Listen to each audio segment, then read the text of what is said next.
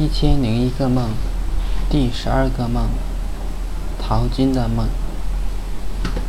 坏人强迫别人为他淘金，而我是淘金人的其中一个。后来我跟一个叫威达的小孩很投缘，坏人发现了，要丢维达到悬崖下。我为了救他。自愿去悬崖下边挖石头。当我刚刚到悬崖下的时候，坏人就把威达推了下来。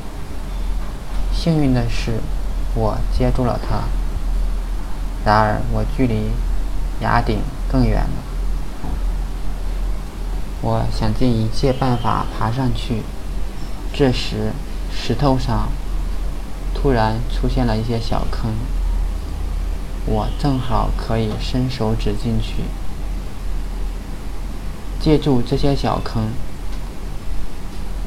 就很快的爬到一个石拱桥的下边。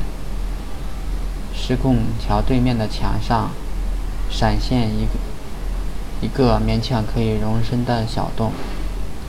我尝试爬过去，但未能如愿。这时。借力的小坑也一个个消失了，我就被困在石桥下面。